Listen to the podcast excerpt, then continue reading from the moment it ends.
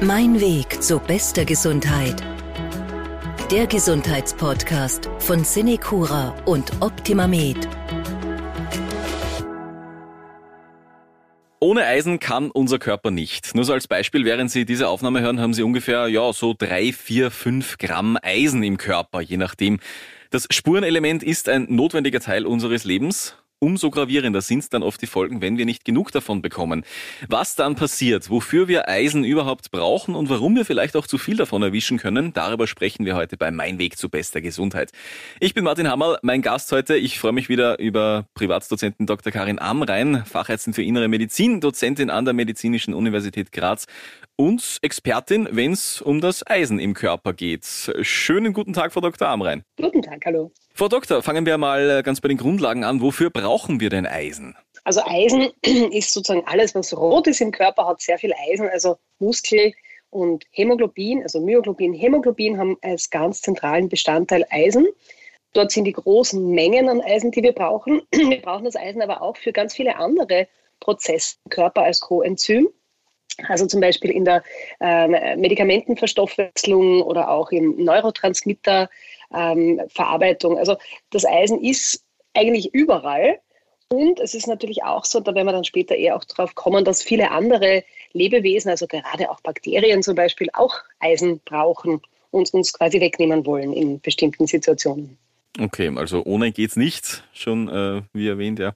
Jetzt gehört aber Eisenmangel gleichzeitig zu den weltweit häufigsten Mangelerscheinungen überhaupt. Eine Studie aus dem letzten Jahr, in der Sie mitgewirkt haben, da äh, schätzen Sie sogar, dass weltweit zwei Milliarden Menschen betroffen sind von einem Eisenmangel. Was sind denn da Symptome? Wie merke ich das? Ja, also der Eisenmangel ist tatsächlich wahrscheinlich die häufigste äh, Nahrungsmitteldefizienz überhaupt. Ja. Und natürlich gibt es ja verschiedene Abstufungen von Eisenmangel Anämie, also Eisenmangel, Blutarmut oder Blutarmut ausgelöst durch Eisenmangel, auch hier der häufigste Grund für eine Blutarmut, bis zu sehr leichten Eisenmangelsymptomen, die aber doch für das Individuum eine äh, entscheidende Rolle im Alltag auch spielen können. Ja.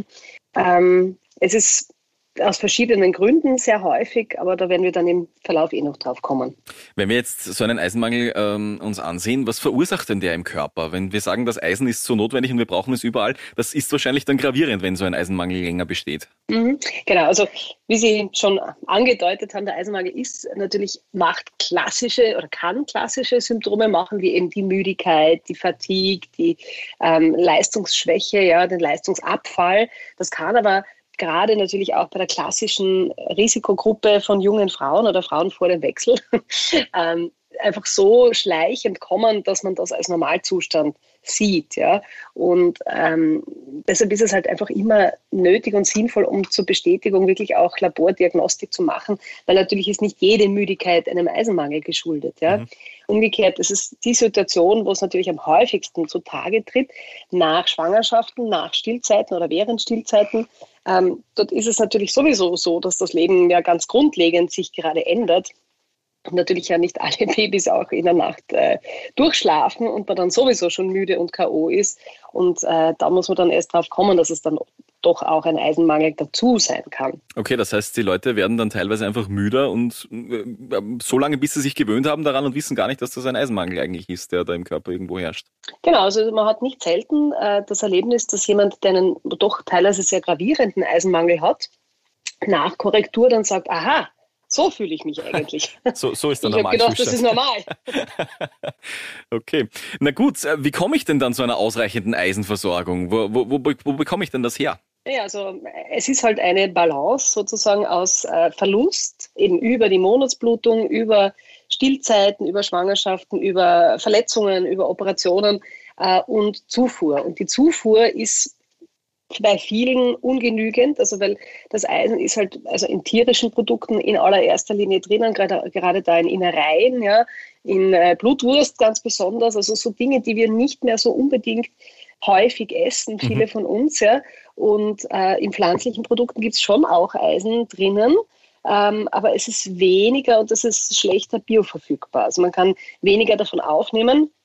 Also vegetarisch geht es sich oft meistens noch aus, ja, wenn ich nicht noch eine schwere Monatsblutung dazu habe.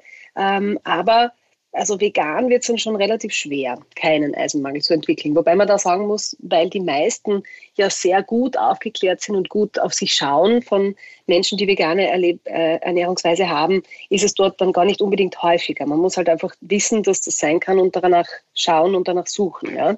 Und dann gibt es natürlich die Möglichkeit, dass man äh, über Supplemente, über Medikamente zuführt, über Infusionen zuführt. Das ist dann ähm, sozusagen eine künstliche Variante, ist aber halt dann teilweise wirklich nötig, weil sich sonst gar nicht anders ausgehen kann.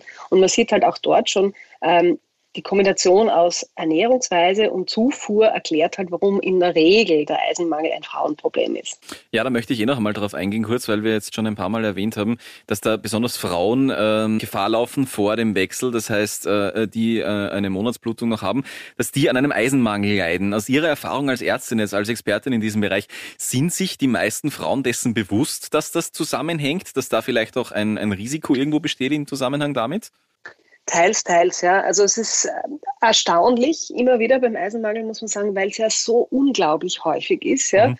dass sich sogar Kolleginnen und Kollegen oft nicht bewusst sind, dass äh, das ein ganz banaler, wenn man so will, Eisenmangel ist und ich nicht alles mögliche andere abklären und suchen muss. Ja.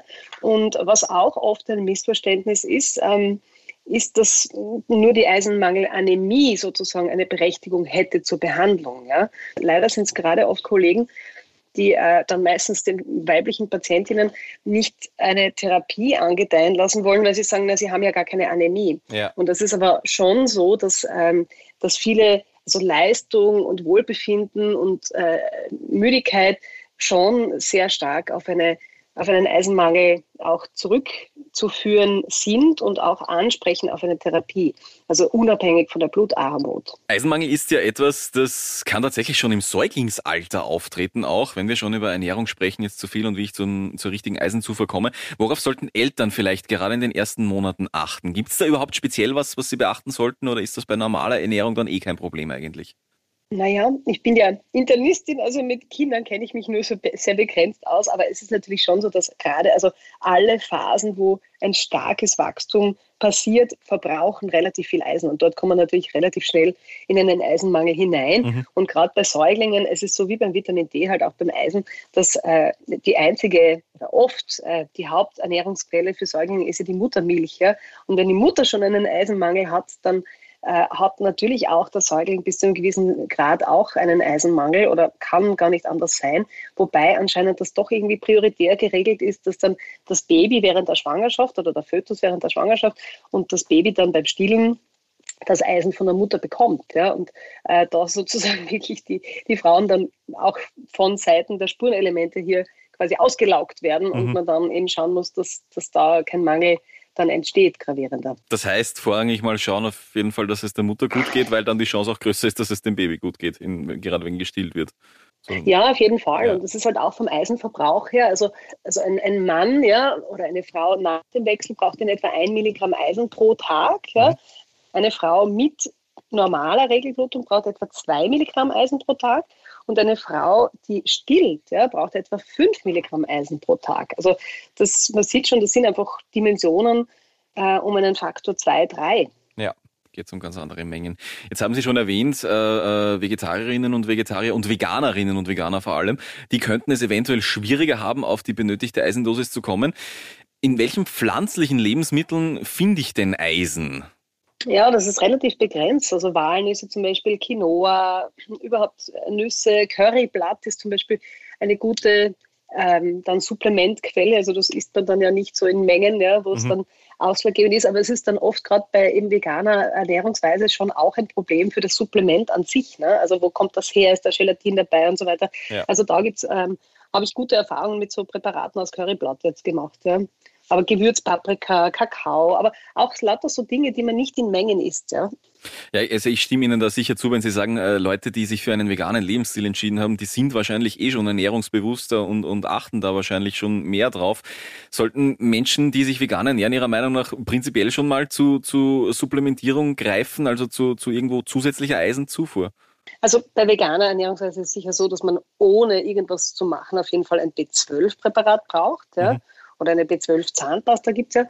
Ähm, aber beim Eisen, das glaube ich, kommen wir dann später auch noch darauf zu sprechen, ist es ja so, dass es auch eine ähm, genetische Form des Eisenüberschusses gibt, äh, wo man natürlich dann nie in einen Eisenmangel kommen wird, auch mit veganer Ernährungsweise okay. und man sich potenziell schaden kann. Und das ist gar nicht so selten.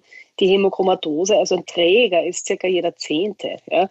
Und die Krankheit hat circa jeder Tausendste. Also blind würde ich das nie machen. Ich würde da immer eine äh, Diagnostik voranstellen, also für alle Spurenelemente und Vitamine, die so in Frage kommen, die da betroffen sein können und nicht blind etwas nehmen. Gut, also vorher abchecken lassen auf alle Fälle. Wenn wir jetzt die Ernährung ähm, noch betrachten, äh, das hat ja auch mit der gleichzeitigen Aufnahme von Vitamin C zu tun, die Verarbeitung von Eisen im Körper sozusagen. Welche Rolle spielt denn die? Genau, also es gibt ähm, Dinge, die die Eisenaufnahme günstig beeinflussen und es gibt Dinge, die die Eisenaufnahme ungünstig beeinflussen. Und das Vitamin C gehört eben zu den klar günstigen Faktoren, weil die auch helfen, das Eisen in die leichter resorbierbare Form äh, zu ähm, verwandeln. Und dann gibt es eben Dinge wie so das klassische österreichische Frühstück, ja, die ungünstig sind für die Eisenaufnahme, was jetzt ein doppeltes Problem ist, weil das orale Eisen nicht immer gut vertragen wird. Also circa ein Drittel ähm, klagt wirklich über relevante Nebenwirkungen durch das Präparat von Magenschmerzen über Verstopfung, über Durchfall. Ja, mhm. Schwarzer Stuhl ist eh normal. Und äh, das heißt, normalerweise sollte man ein Eisenpräparat nüchtern nehmen, aber wenn man eben solche Beschwerden bekommt und das versucht, äh, dann oft zum Frühstück dazuzunehmen, also Weißbrot äh, ist ungünstig, Kaffee ist ungünstig, Tee ist ungünstig, ähm, dann sieht man schon, man hat dann ein Problem schon mit der Resorption. Ähm, manche Medikamente sind auch ungünstig, wie zum Beispiel Magenschoner, die Säureblocker, äh, weil sie eben die Säure blocken und Säure günstig ist für die Aufnahme, also Vitamin C oder auch andere Säuren. Und da sehen wir schon, da, da sind wir dann relativ limitiert bei einem schweren Eisenmangel. Was auch sehr interessant ist, relativ neue Daten haben gezeigt, dass ähm, wenn man das sehr aggressiv versucht zu behandeln, also mit jedem Tag oder zweimal am Tag, dann fängt sich der Körper auch wieder an zu wehren. Ja? Und das Hepzidin, das Regulations, äh, Protein geht hinauf und der Körper nimmt dann schlussendlich weniger auf. Ja? Und okay. dann schwimmt wahrscheinlich wieder mehr Eisen im Magen-Darm-Trakt herum und macht mehr Nebenwirkungen. Also man sieht, man ist oral relativ schnell einmal am Limit bei einem ausgeprägten Eisenmangel. Da greifen wir dann zu anderen Mitteln, dazu kommen wir dann gleich noch. Ein Punkt, äh, der mir noch einfällt, wenn wir von Menschen sprechen, die regelmäßig Blut spenden.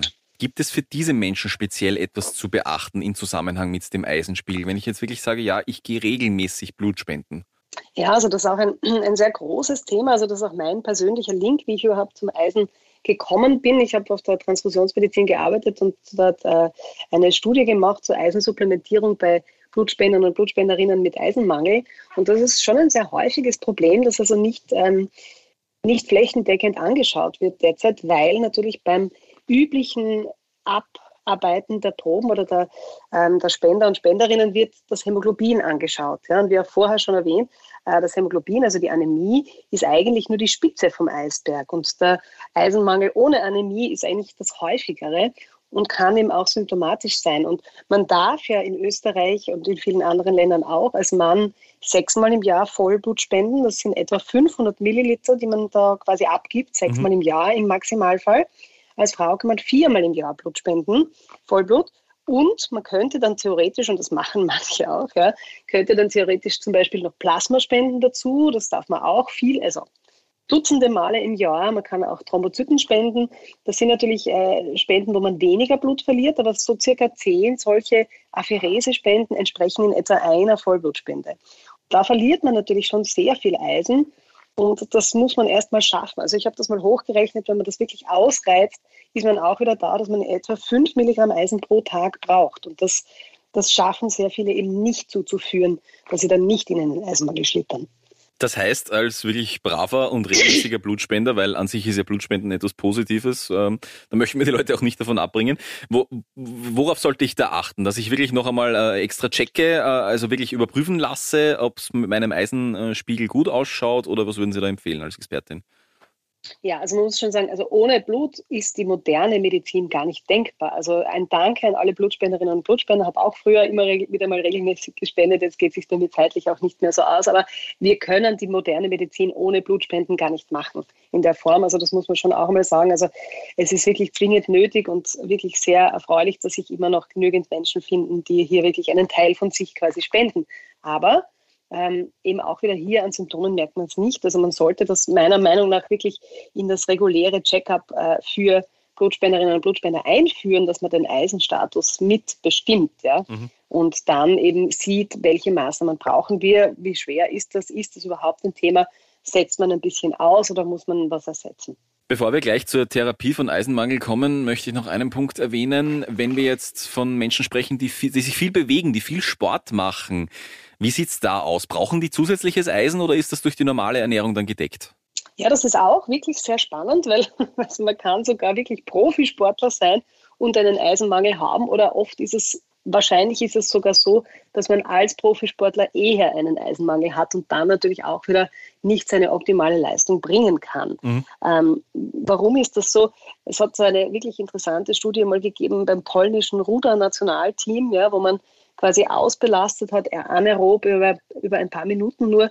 Und da hat man auch wieder gesehen, dass dieses zentrale Steuer ähm, sozusagen das Hepzidin, also das auf, die Aufnahme vom Eisen im Magen-Darm-Trakt reguliert, das steigt stark an nach so einer hochintensiven Trainingseinheit und ist dann doch längere Zeit offensichtlich erhöht, sodass anscheinend auch wieder hier die Eisenaufnahme das Problem ist. Ja, also ich kann dann wenn ich danach auch was Eisenreiches esse, ich werde es nicht aufnehmen, so wie es ausschaut. Ja?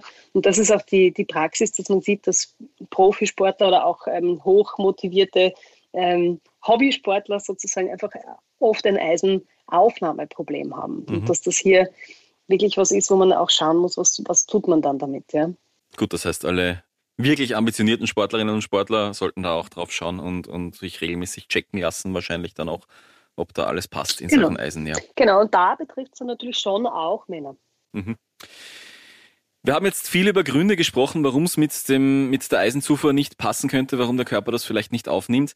Ähm, gehen wir jetzt mal davon aus, bei einer Person ist wirklich ein Eisenmangel, vielleicht auch ein gravierender, festgestellt worden. Wie sieht da die Therapie aus? Was sind da die ersten Schritte und die weiterführenden dann?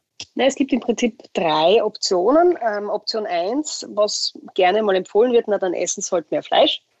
ähm, funktioniert Tipp, ja. in der Regel nicht. Also wir Ärzte und Ärztinnen überschätzen leider immer noch äh, ganz gravierend, wenn man versucht, Lebensstil Änderungen Patienten und Patientinnen zu empfehlen. Das funktioniert oft nicht bis wenig. Und äh, auch beim Eisen muss man sagen, also jemand, der vegan ist, der wird nicht anfangen, Blutwurst zu essen oder auch jemand, der wenig Fleisch isst, der wird nicht auf einmal anfangen, Innereien zu essen. Also mit der Ernährung ist wirklich schwierig und funktioniert meistens gar nicht. Ja. Die oralen Eisenpräparate, also da gibt es ja von Kräuterblutsaft und ähm, Supplementen aus dem Drogeriemarkt, die halt in der Regel sehr niedrig dosiert sind, wo man das dann für immer und ewig nehmen müsste, wahrscheinlich damit überhaupt was passiert, ja. ähm, über klassische orale Eisenpräparate aus der Apotheke, die verschreibungspflichtig sind. Über mittlerweile gibt es ein paar neuere Präparate, die sehr gut verträglich sind, die auch ähm, aus der Apotheke ohne Rezept geholt werden können. Also man versucht immer mal zuerst oral und schaut mal, ist das von der Verträglichkeit her okay? Und dann muss man sagen, braucht man einfach Geduld. Ja? Also ein orales Eisen muss ich sicherlich drei bis sechs bis neun Monate nehmen, um einen Eisenmangel zu korrigieren. Und die Frage ist immer, was ist der Grund? Ja?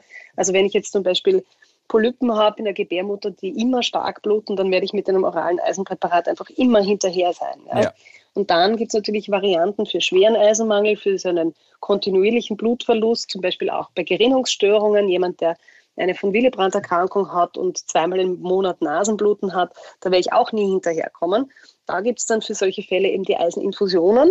Und bei den Eiseninfusionen ist es so, dass das sehr lange ähm, große Bedenken geherrscht haben, gerade auch unter der Ärzteschaft, weil also gerade die alten Präparate haben relativ häufig schwere allergische Reaktionen ausgelöst. Es gibt mittlerweile einige moderne Hochdosispräparate, wo ich äh, sehr viel Eisen in einer Infusion in einer Viertelstunde ähm, sozusagen einfüllen kann. Ja. Mhm. Und äh, da ist die Möglichkeit natürlich einer schweren allergischen Reaktion auch da, aber es ist wesentlich seltener als bei den älteren Präparaten. Also hier muss man sagen, ist die Therapie schon wesentlich einfacher geworden. Das heißt, so eine Infusion, die bekomme ich dann wie oft? Wie oft muss ich da zum Arzt, zur Ärztin, damit ich das ausgleichen kann? Ja, das hängt eben sehr stark davon ab, was der Grund für den Eisenmangel. So die häufigste Gruppe eben der jungen Frauen vor dem Wechsel, die ein, zwei Schwangerschaften gehabt haben, da ist man meistens mit einer Eiseninfusion fertig. Ja? Ah, okay. Und vielleicht braucht man das nach ein paar Jahren wieder oder auch nicht. Ja? Es gibt aber natürlich Patientengruppen, Patientinnengruppen, wo zum Beispiel eben eine chronische entzündliche Darmerkrankung zugrunde liegt, ein kontinuierlicher Blutverlust, wo ich das wirklich viele Male im Jahr machen muss. Aber die große Menge an Menschen, die das betrifft, die wird es, wenn überhaupt, einmal im Jahr brauchen. Gut, das heißt, äh, das Allerwichtigste ist bei einem Eisenmangel zuerst mal abzuklären, wo das überhaupt herkommt, wo dieser, wo dieser genau. Eisenmangel seinen Grund hat und dann fange ich erst zum Therapieren an, weil sonst wird es wahrscheinlich nicht funktionieren.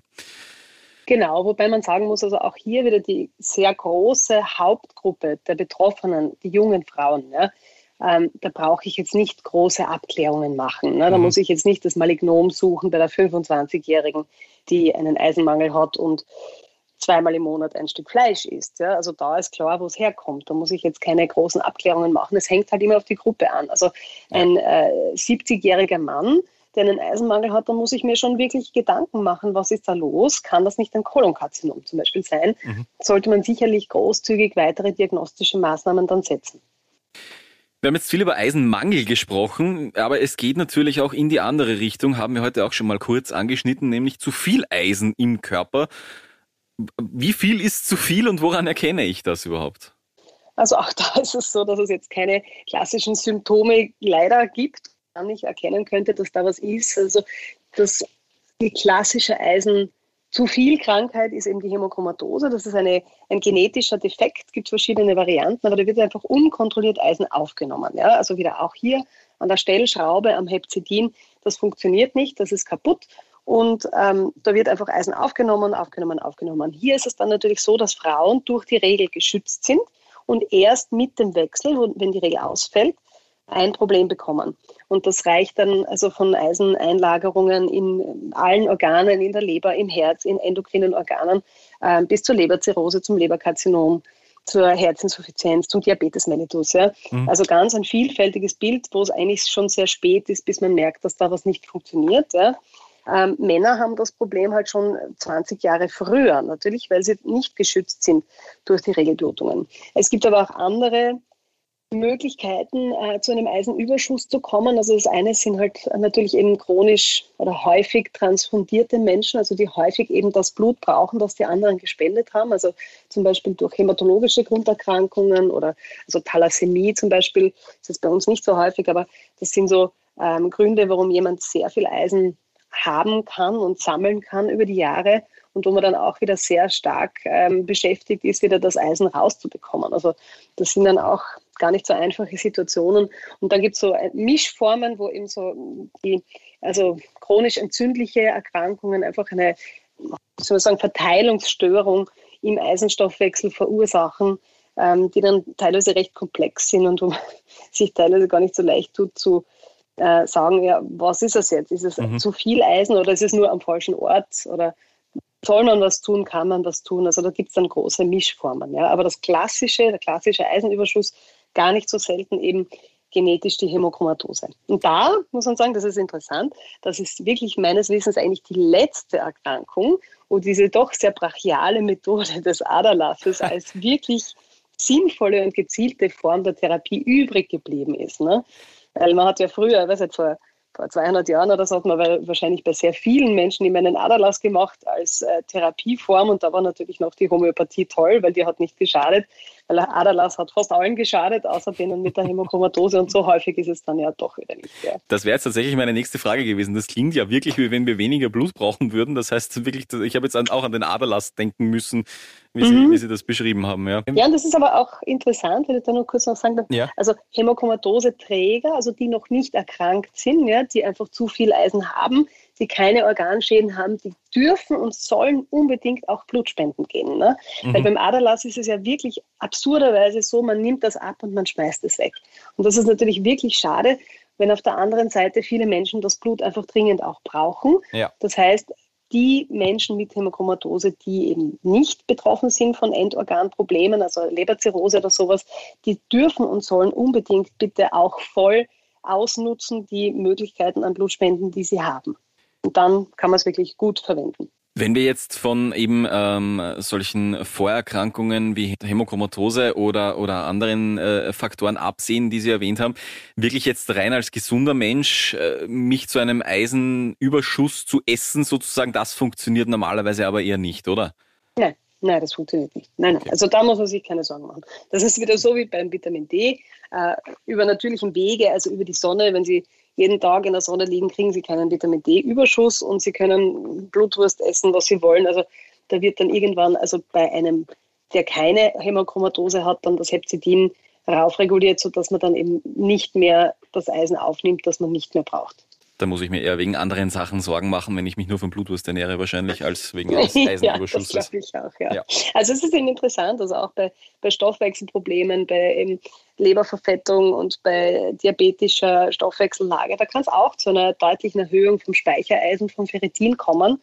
Das ist ja unser Hauptmarker. Also das Ferritin ist gelegentlich falsch positiv, also auch bei äh, Infekten zum Beispiel, aber eben auch bei solchen wie soll man sagen, Überfütterungssyndromen mhm. der westlichen Welt ja, äh, oder der modernen Welt. Dort ist dann das Ferritin teilweise auch sehr, sehr hoch, obwohl es gar keine Hämochromatose ist. Gut, wir halten also zum Ende der Folge fest heute die wichtigsten äh, Punkte und Erkenntnisse irgendwo hellhörig sein auf den, beim eigenen Körper äh, in Sachen Eisenmangel, in Sachen Müdigkeit. Ähm, irgendwo auch vielleicht auch aktiv verlangen eine Untersuchung auf einen Eisenmangel. Kann ich das als Patient, als Patientin? Sollte ich das vielleicht sogar? Auf jeden Fall, ja. Also wo ich mich immer frage, warum das noch nicht so ist, also gerade eben die Hauptrisikogruppe, wo es wirklich sehr häufig ist, ne? also Schwangere, Stillende, dass es noch immer nicht im Mutter-Kind-Pass drinnen ist. Also mhm. das würde ich wirklich äh, verlangen als Betroffene, dass man das hat und weiß, weil dann kann man ja wirklich aktiv dafür arbeiten, dass sich das ausgeht, auch fürs Baby. Ähm, und auch bei der Vorsorgeuntersuchung im Prinzip, es ist jetzt nicht was sehr Teures oder sehr äh, Aufwendiges zur Bestimmung. Also dafür, ich finde schon immer, der mündige Patient, die mündige Patientin ist natürlich teilweise ein bisschen anstrengend, aber allalong, finde ich, zahlt sich immer aus und ähm, da haben sie auf jeden Fall immer das Recht zu sagen, ich hätte das gern dabei. Und gerade Frauen, die noch ihre Monatsblutung haben, die sollten noch einmal extra drauf schauen. Ich glaube, das ist auch wichtig, wenn wir das heute noch festhalten zum Ende. Auf jeden Fall. Ja. Mhm. Also bei mir selber war es auch so, ich habe auch erst gemerkt bei einer Studienteilnahme, dass ich einen Eisenmangel habe und habe mir vorher auch gedacht, naja, das Leben ist halt anstrengend. Ne? Insbesondere mit zwei Kindern ist es noch anstrengender. Ja. Aber ich muss sagen, also wenn man keinen Eisenmangel hat, ist es immer noch anstrengend, aber es ist äh, doch deutlich leichter. Also Sie hören, liebe Zuhörerinnen und Zuhörer, sogar die Expertin ist nur durch Zufall darauf gekommen. Ich glaube, da ist es gut, wenn man äh, mal nachschauen lässt, sozusagen im Verdachtsfall dann. Vielen Dank an meine Gesprächspartnerin heute, Dr. Karin Amrein. Danke für die äh, Erkenntnisse heute zum Thema Eisenmangel und Eisenüberschuss auch. Dankeschön. Danke vielmals. Ja, und an unsere Zuhörerinnen und Zuhörer, bleiben Sie gesund. Mein Weg zu bester Gesundheit der Gesundheitspodcast von Cinecura und Optimamed.